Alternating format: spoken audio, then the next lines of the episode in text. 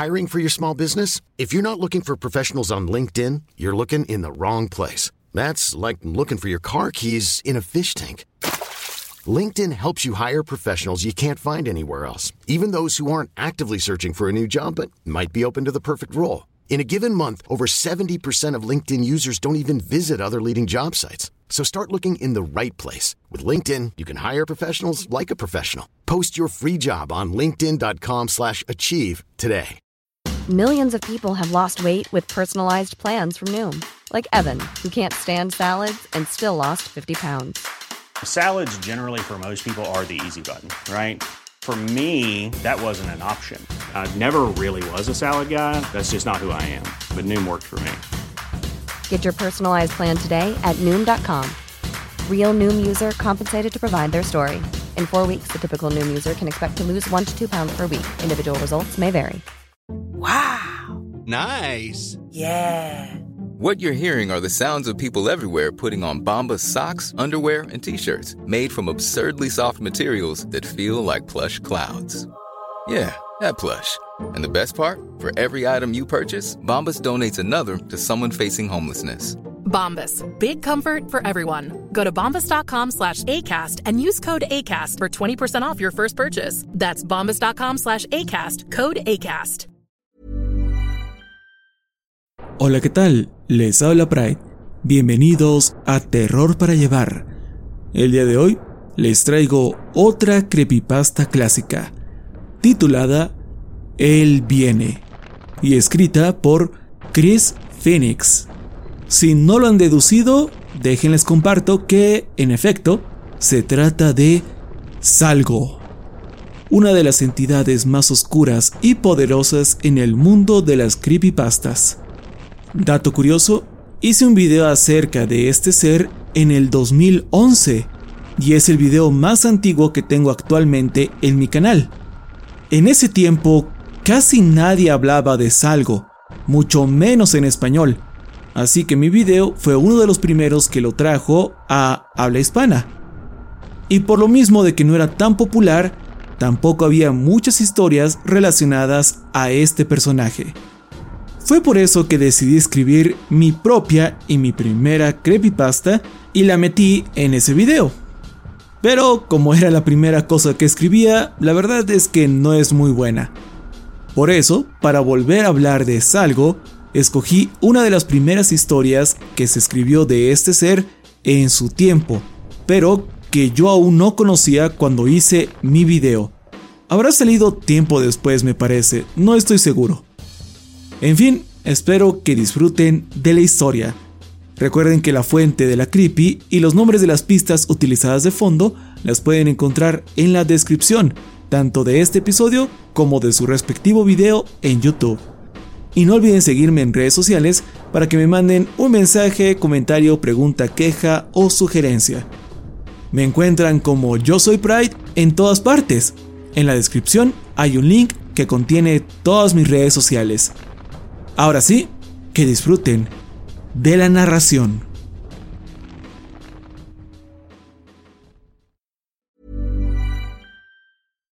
If you're looking for plump lips that last, you need to know about Juvederm lip fillers. With Juvederm Volbella XC and Juvederm Ultra XC, your lip look, whether it's subtle or bold, can last up to one full year with optimal treatment and no additional maintenance. Find a licensed specialist and see if it's right for you at juvederm.com today. That's J U V E D E R M.com. Add fullness to lips in adults over 21 with Juvederm Volbella XC or Juvederm Ultra XC. Do not use if you have severe allergies or a history of severe allergic reactions, or if you're allergic to lidocaine or the proteins used in Juvederm. Tell your doctor if you have a history of scarring or taking medicines that decrease the body's immune response or that can prolong bleeding. Common side effects include injection site redness, swelling, pain, tenderness, firmness, lumps, bumps, bruising, discoloration, or itching. As with all fillers, there's a rare risk of unintentional injection into a blood vessel, which can cause vision abnormalities, blindness, stroke, temporary scabs, or scarring. For full important safety information, visit juvederm.com.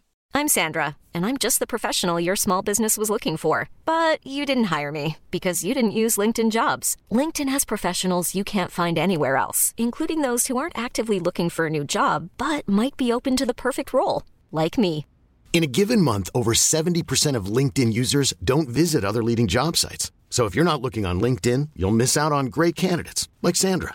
Start hiring professionals like a professional. Post your free job on linkedin.com/achieve slash achieve today.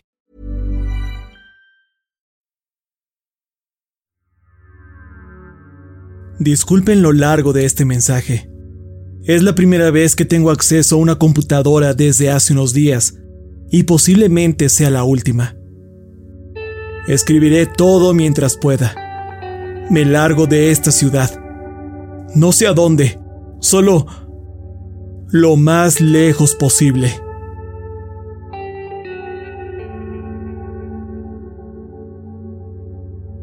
Hace más de un año, saqué un préstamo para abrir un taller mecánico.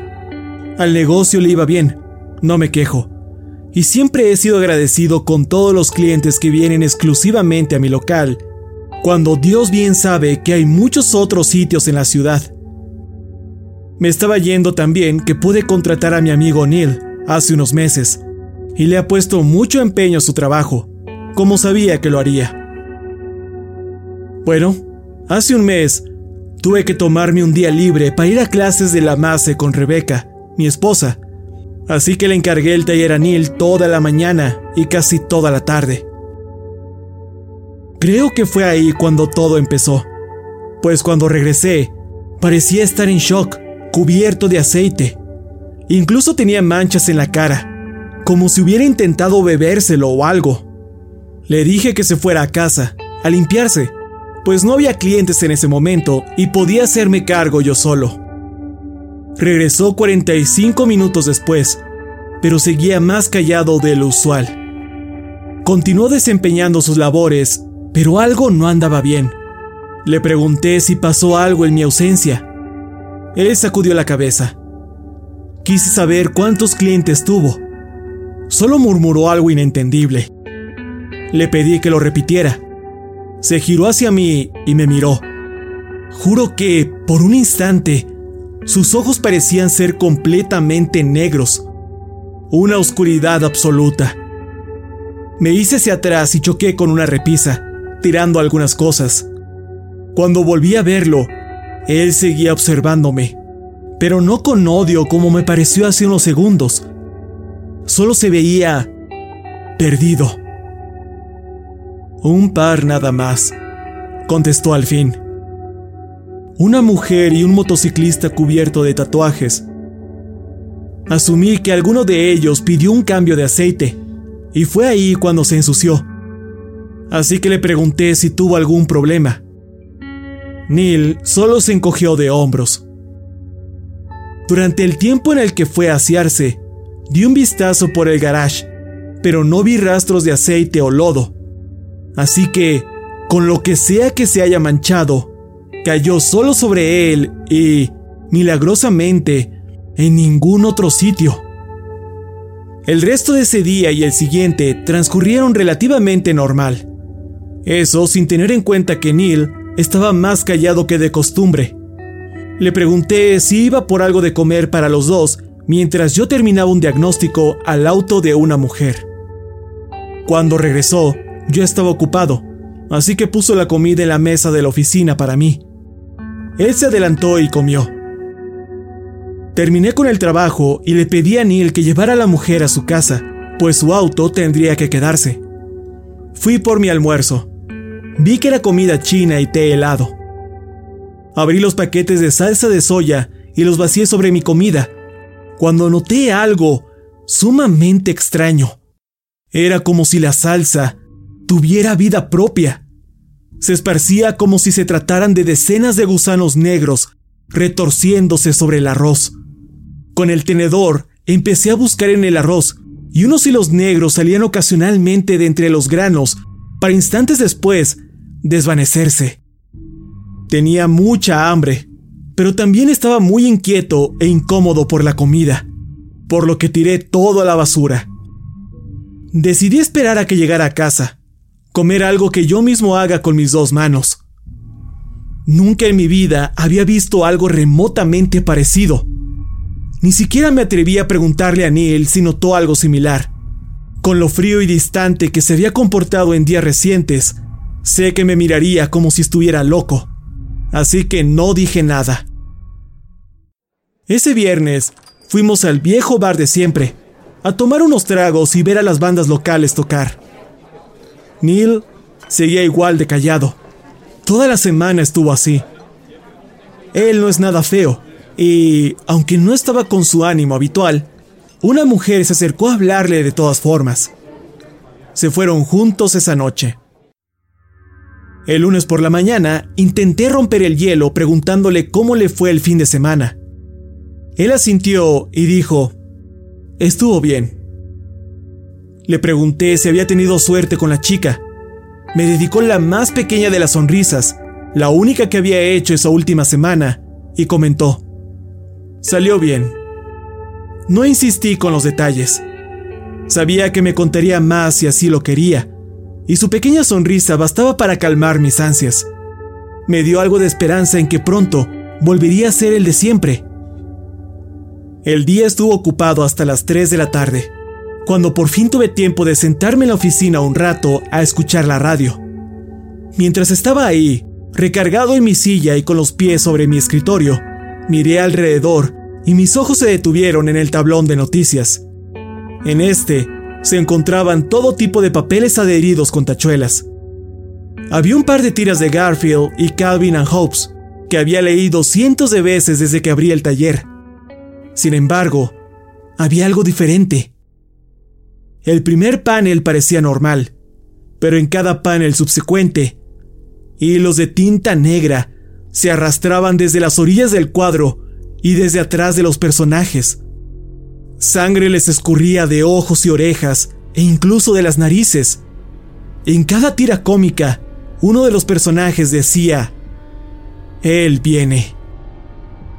Me quedé observándolos por un momento, impactado, antes de darme cuenta que los delgados tentáculos se movían muy lentamente apenas era perceptible. Entonces, cada uno de los personajes tenían sus cabezas ligeramente giradas hacia mí. Retrocedí de golpe. Casi me caigo al piso. Salí a la cochera, llamando a Neil. Quería ver si era el único que veía cosas. Para mi sorpresa, ya no estaba. Así que regresé a la oficina, echando un vistazo al interior. Los cómics seguían corrompidos, pero ya no parecían moverse. Me acerqué a tientas y tomé uno con cuidado, cuando me di cuenta que los apéndices empezaban a estirarse hacia mis dedos, al menos tres veces más rápido que antes. Aparté la mano con prisa. Sabía que nada bueno pasaría si dejaba que esas cosas de tinta tocaran mi piel. Por supuesto, quité toda la pizarra y la quemé en el basurero en la parte trasera del local. Nunca volví a hablar de ello. Esa noche cuando llegué a casa, mi esposa ya estaba en la cama, dormida. Mi mente no estaba tranquila. No pude comer mi cena esa noche. Sin nadie con quien desahogarme, caí dormido. Pero no podía descansar. Me levantaba constantemente por incontables pesadillas. Al menos hasta que mi cuerpo no pudo más y caí inconsciente. Ese viernes volví al bar, solo.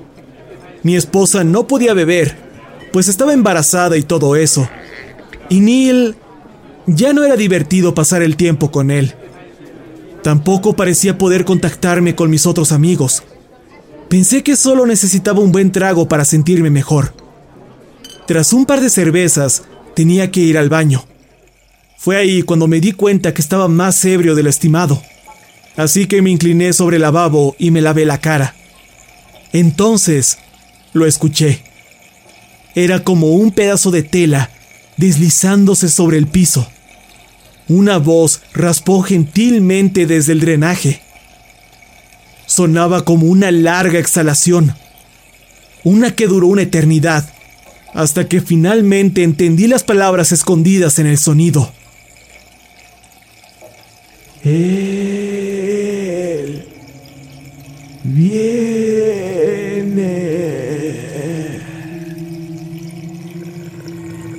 Empezaron a formarse en la porcelana desde el drenaje, o eso parecían al principio. No obstante, después de unos segundos, se asemejaron a esos hilos de corrupción que había visto en los cómics. Se movían serpenteantes. Salí con prisa del baño, tropezándome con todo a mi paso hasta que choqué con un hombre. Levanté la mirada y vi a un motociclista, alto, completamente tatuado y con los ojos negros. Me aparté torpemente de él. Su perforante mirada llena de maldad me siguió hasta que llegué al cuarto principal del bar. Se sentía como un sueño. De esos donde tienes que correr por tu vida mientras te hundes en arenas movedizas. Al caminar por el lugar, noté que el motociclista no era el único que me observaba. Parecía que las miradas de todos en el sitio se enfocaban en mí, y más de la mitad parecían ser ojos completamente oscuros. Podía ver algunos labios moviéndose, y aunque no podía escuchar sus palabras por la música de la rocola, sabía a la perfección lo que decían. Él viene. No pude dormir esa noche. De hecho, no había dormido mucho esas últimas semanas. Seguramente se me notaba. No dejaba de ver esos ojos negros observándome. Tenía miedo de que cualquier persona en la calle se me quedara viendo y susurrar esas palabras mientras miran en lo profundo de mí, a mi alma, con esas miradas tan malignas. Cada que me acercaba al baño o estaba a punto de comer, temía volver a toparme los delgados tentáculos retorciéndose hacia mí. Incluso mi esposa parecía fría y distante últimamente. Cierta noche, cuando regresaba del trabajo y luchaba por mantener mi vista en el camino, mi celular sonó. Era Rebeca. Iba de camino al hospital. Estaba a punto de dar a luz. Y por primera vez en muchos días, me sentí feliz. Para cuando llegué, ya estaba en trabajo de parto. Apenas se dio cuenta de que entré.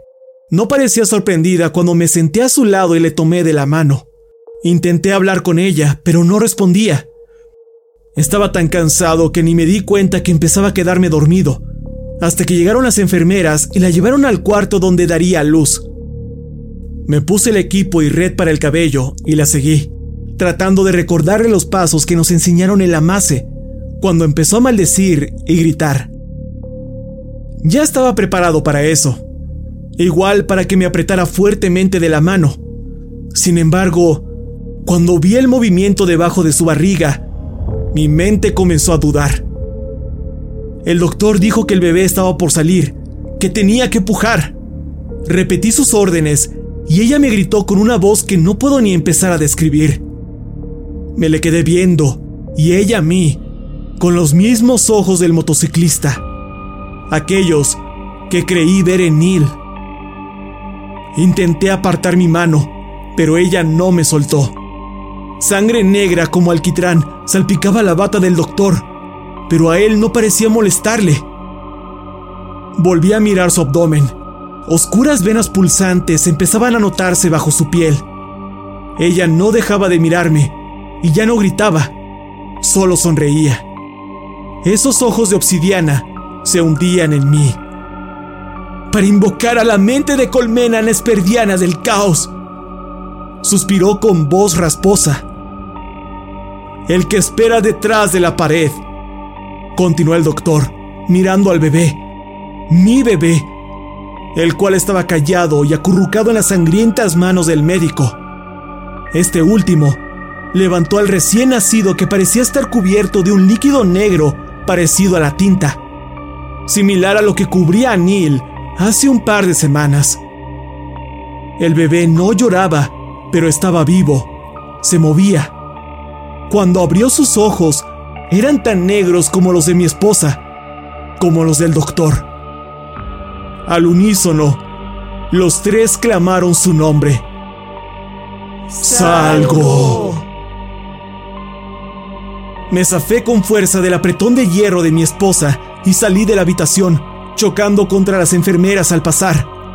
Cuando eché un vistazo hacia atrás, alcancé a ver hilos negros que salían del doctor y el bebé. Se expandían por todas partes, casi me llegaban a los pies. Me giré y salí corriendo. Llegué hasta el elevador y aplasté los botones. Levanté la mirada y noté que nadie parecía prestarle atención a los tentáculos que recorrían el pasillo y subían por sus piernas. Para cuando llegaron hasta las rodillas de la gente, todos se detuvieron abruptamente y se giraron hacia mí, con los ojos negros, con esa maldita mirada. Me olvidé del elevador y salí huyendo por las escaleras. Atravesé las puertas con prisa y subí a mi auto. No tenía idea de qué carajos estaba pasando. Solo sabía que tenía que largarme de ahí. Ignoro si estaba perdiendo la cabeza. Al menos así se sentía. Ya no podía estar cerca de nadie. Todos tenían los mismos ojos, esa misma cara inexpresiva. Incluso mi hijo. Dios mío, mi hijo. Veía los ojos en el tráfico y, por alguna extraña coincidencia, el motociclista de la otra noche se detuvo al lado de mi auto. Me siguió por horas.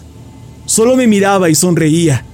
Tenía gafas de sol, pero sabía que era el mismo sujeto.